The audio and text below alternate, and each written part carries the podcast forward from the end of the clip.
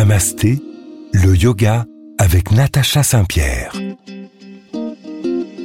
Namasté, le yoga avec Natacha Saint-Pierre. Aujourd'hui sur RZN Radio, nous allons inverser les rôles. Je suis avec Eva Suissa, notre néophyte préférée.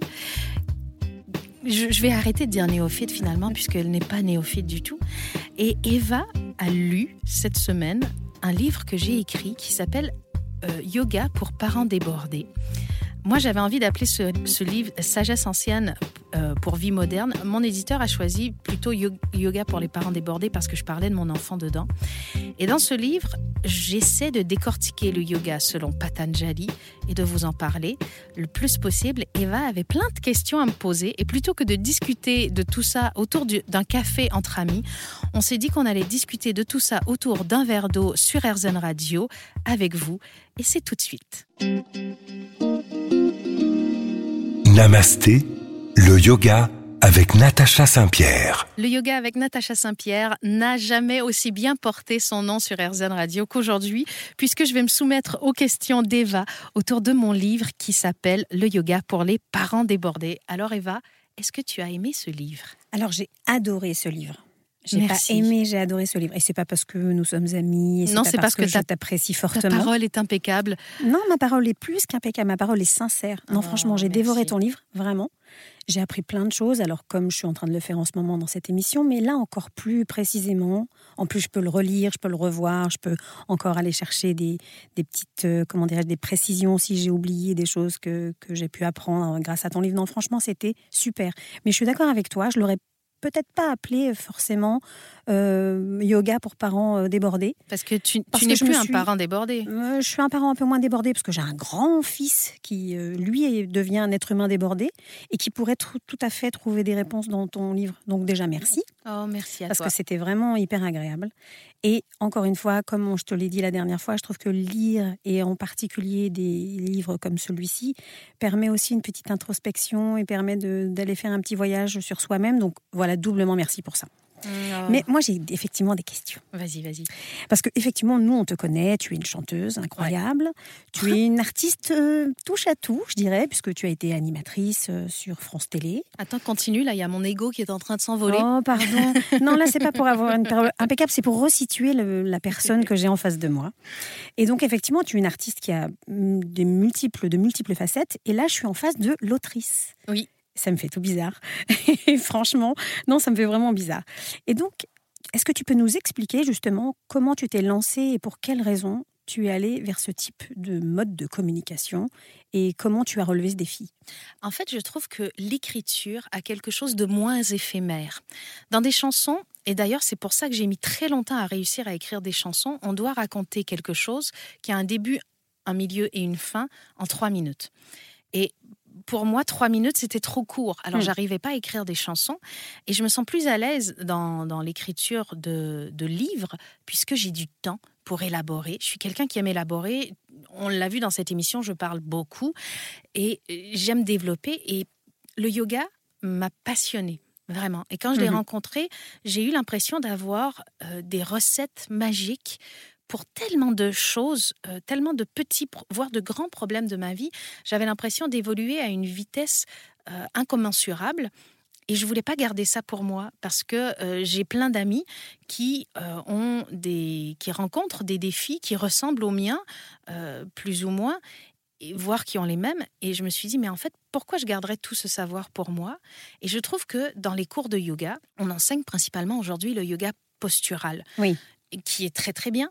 Mais la sagesse du yoga a tellement plus à nous offrir. Et dans ce livre, je voulais offrir aux gens qui connaissent peut-être presque rien au yoga, cette sagesse ancienne, la décortiquer pour eux et, leur montrer comment euh, les choses que Patanjali a écrites il y a euh, 2000 ans peuvent encore aujourd'hui être vraies et, et faciliter notre quotidien. Parce que un homme qui vit dans une grotte en Inde il y a 2000 ans et qui a pour but euh, dans sa vie que de méditer, comment ce que cette personne dit peut aujourd'hui avoir une résonance avec ma vie de personne très occupée euh, qui vit dans une ville, qui a un enfant, qui a un travail, qui a des amis et qui n'est pas du tout un ermite dans une grotte? Eh ben, contrairement à ce qu'on pourrait penser, euh, les paroles de Patanjali s'appliquent vraiment. Et ça a été facile pour toi de l'écrire, ce livre? Est-ce que vraiment ça a été quelque chose de, complètement naturel? Ce qui a été difficile, c'est quand euh, l'éditeur m'a dit euh, il va falloir rétrécir.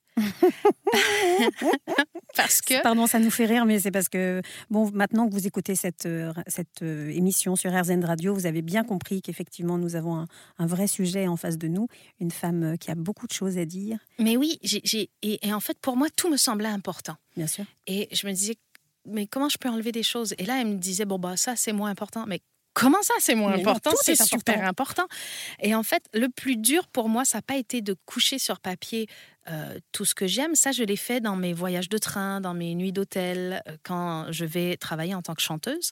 Ce qui a été difficile, ça a été choisir ce que j'enlevais. Choisir comment euh, j'allais parfois résumer certains sujets plutôt que de les développer. de manière très, très grande.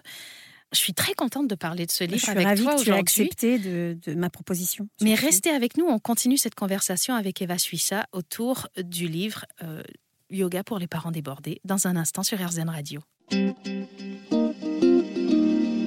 Namasté, le yoga avec Natacha Saint-Pierre. Namasté, le yoga avec Natacha Saint-Pierre. Aujourd'hui, avec Eva Suissa, on parle du livre Le yoga pour les parents débordés qui est finalement le yoga pour les gens débordés.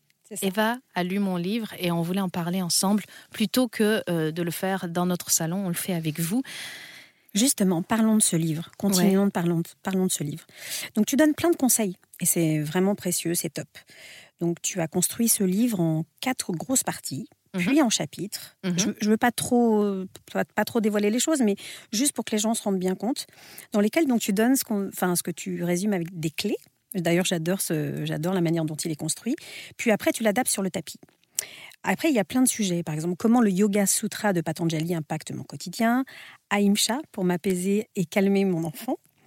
Et un de mes préférés, c'est les pranayama. Évidemment, je suis fan de ça mmh. maintenant, les respirations anti-stress, avec des descriptions précises qui nous permettront vraiment et qui permettront à chacun d'essayer à la maison vraiment. C'est hyper précis. C'est une, néophyte qui vous le dit, donc vous imaginez. Donc maintenant, j'ai une question. Ouais, j'ai peur. Non, pas du tout. Non, justement, comment tu l'as construit ce livre? Est-ce que c'est toi qui as décidé justement de le mettre en petits blocs comme ça?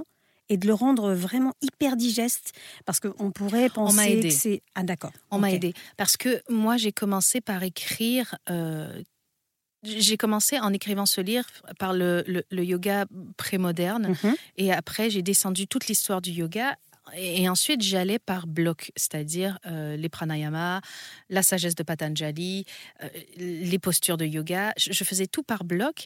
Et après, pour que ce soit plus digeste, on, m'a proposé de, diviser encore à l'intérieur de ces blocs-là pour qu'on comprenne vraiment ce que c'est et après comment l'appliquer.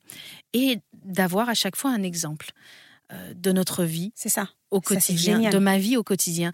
Et, comme ça, ça devenait réel parce que euh, de vous parler d'Ahimsa, finalement, qui est un, mot sanskrit qui veut dire euh, la compassion, de, vous parler d'Ahimsa, oui, mais ça reste une théorie. C'est ça. quand je vous explique comment ça a changé ma vie à moi, et comment je l'ai appliqué, ça devient concret. Et ça deviendra encore plus concret si vous l'appliquez vous-même dans votre vie si vous le testez. Et je le dis dans le livre, il y a des choses qui fonctionnent pour moi qui ne mhm. fonctionneront peut-être pas pour vous. Ou différemment, oui. Ou différemment. Euh, il y a des choses que vous adapterez peut-être. Euh, mais c'est là aussi où le yoga est un instrument qui doit euh, qui doit vous accompagner. Ça ne doit pas être un frein dans votre vie, ça ne doit pas être quelque chose qui vous crée des barrières, des, qui vous empêche. Ça doit être plutôt quelque chose qui va vous accompagner, vous supporter, vous aider. Et si ça vous crée des blocages plutôt que euh, de l'aide, bah, c'est peut-être parce que ce sont des parties dont vous n'avez pas besoin pour le moment euh, ou pour lesquelles vous n'êtes pas prêt. Il faut mhm. accepter d'aller euh, extrêmement progressivement. Et c'est pour ça que je vais progressivement dans ce livre aussi, parce que comme je l'ai écrit pour les gens débordés, quand on est débordé, ben, on n'a pas le temps de lire un livre du début jusqu'à la fin. Surtout si on voit que du débordement dans le livre. Alors que là, on voit plein d'apaisement. En fait, quand on lit le livre, on voit vraiment plein de moments paisibles où tu justement tu décortiques et en même temps tu parles de tes exemples vraiment concrets. Donc ça devient complètement réel et ça apaise.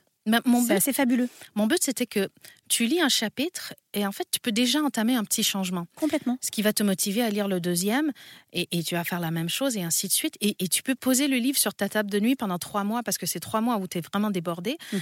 Euh, mais tu continues d'appliquer les deux premiers. Et quand tu y reviens, tu n'as pas besoin de relire le début pour te rappeler d'eux. Tu, peux reprendre de là où tu avais arrêté. Complètement. C'est un livre qui se lit par, par petits bouts si on en a envie euh, et qui fonctionnera quand même. Et, pour moi, ça, c'est important. Ah non, mais vraiment, je te le dis, hein, moi, je, moi, alors donc maintenant tout le monde le sait, je pas du tout, je ne pratique pas le yoga. Euh, je suis, comme peut-être on l'a pu le remarquer, peut-être un peu stressée. Donc du coup, j'ai trouvé énormément de réponses limpides, dans la manière dont tu l'expliques, la manière dont tu nous l'amènes, la manière dont tu te livres, la manière dont tu livres tes astuces. C'est vraiment café de, de, renseignements aussi très précis sur le yoga. Mmh. Donc j'ai appris plein de choses. Et euh, ouais, c'est extrêmement bien écrit. Mais c'est drôle parce que tu nous dis, je ne pratique pas le yoga. Alors tu ne pratiques pas les postures de Pardon, yoga. oui, je ne pratique pas les postures. Tu pratiques les respirations yogiques, les oui, pranayamas. Je, commence, je les, je les adore tu vas de plus en plus essayer de vivre selon les sutras de Patanjali, selon la philosophie yogique que tu essaies d'appliquer dans ton quotidien. Alors je pense que tu peux dire que tu pratiques le yoga. Tu ne pratiques pas les postures. C'est vrai, je suis pas, oui, je suis pas dans le côté postural. Tout le oui, c'est vrai. On continue à parler de yoga dans un instant sur RZN Radio. Restez avec nous.